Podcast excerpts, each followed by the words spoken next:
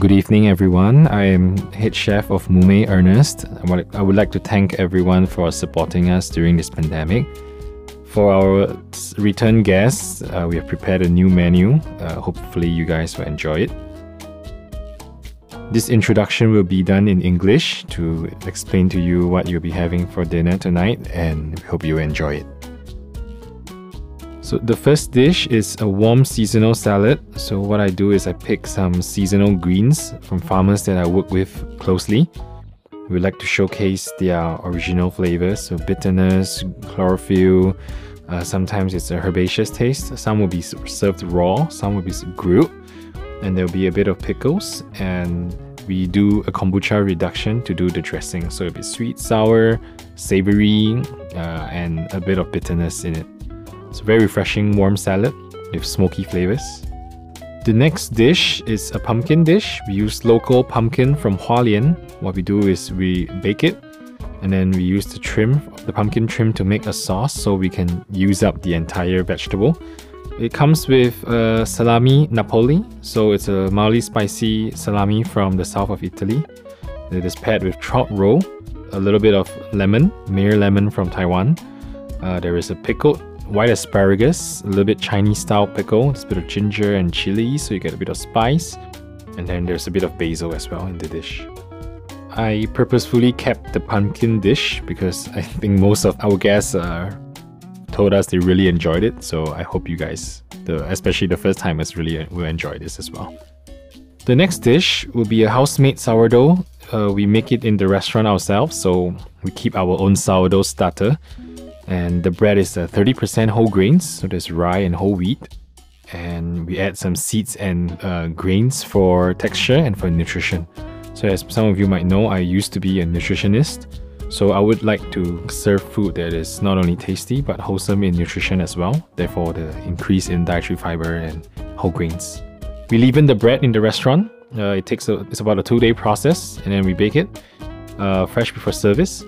And then it comes with a konbu butter that we season with konbu salt, uh, miso, and a bit of dashi. So a bit uh, sweet and savory, very umami butter. So the next dish is a little bit of flavors from my hometown. What we do is we use local seafood. Uh, it's wrapped in a pepper leaf.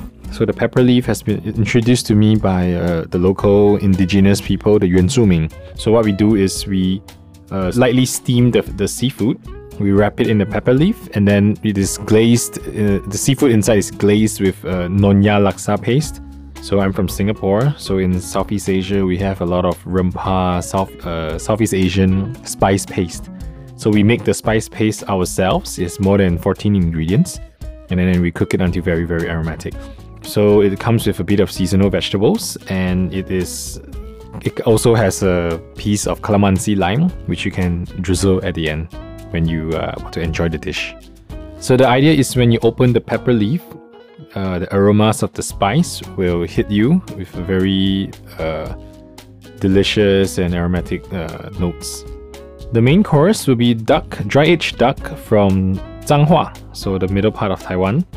Uh, so the duck is aged and then we grill it. Uh, it goes through a tedious process. So what happens is we score the skin, we will grill the skin, then we cook it at a low temperature and then we grill it once more so you get the skin crispy but the meat is very tender. So the dry aging process makes the, butt, the bird gamier and then the flavor gets more intensified. It is glazed with a sauce we make from vermouth and a little bit of plum vinegar. And then it's finished with uh, granola on the side that is made from whole grain oats. Uh, it's a bit of duck fat, uh, molasses, uh, maple syrup, and a bit of spice. So the idea is for you to enjoy the duck and the granola together with different textures and different flavors, all along the sweet, savory, and uh, vinegary notes. So the first dessert is based on a dorayaki, a very close uh, childhood memory of mine. I really enjoy eating dorayaki.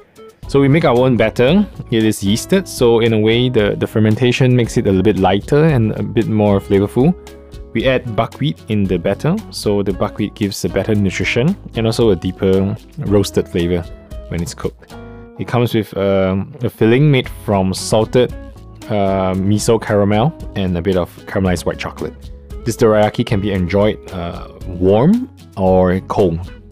The last little sweet is a marshmallow that we make from pink guava. So we juice the guava and then we reduce it down to make the marshmallow and then it's seasoned with a little bit of roselle powder. So it gives a little bit uh, citrusy, sour, acidic tang to it. Very nice to finish your meal with. So thank you for ordering Mume. We hope to see you in our restaurant soon.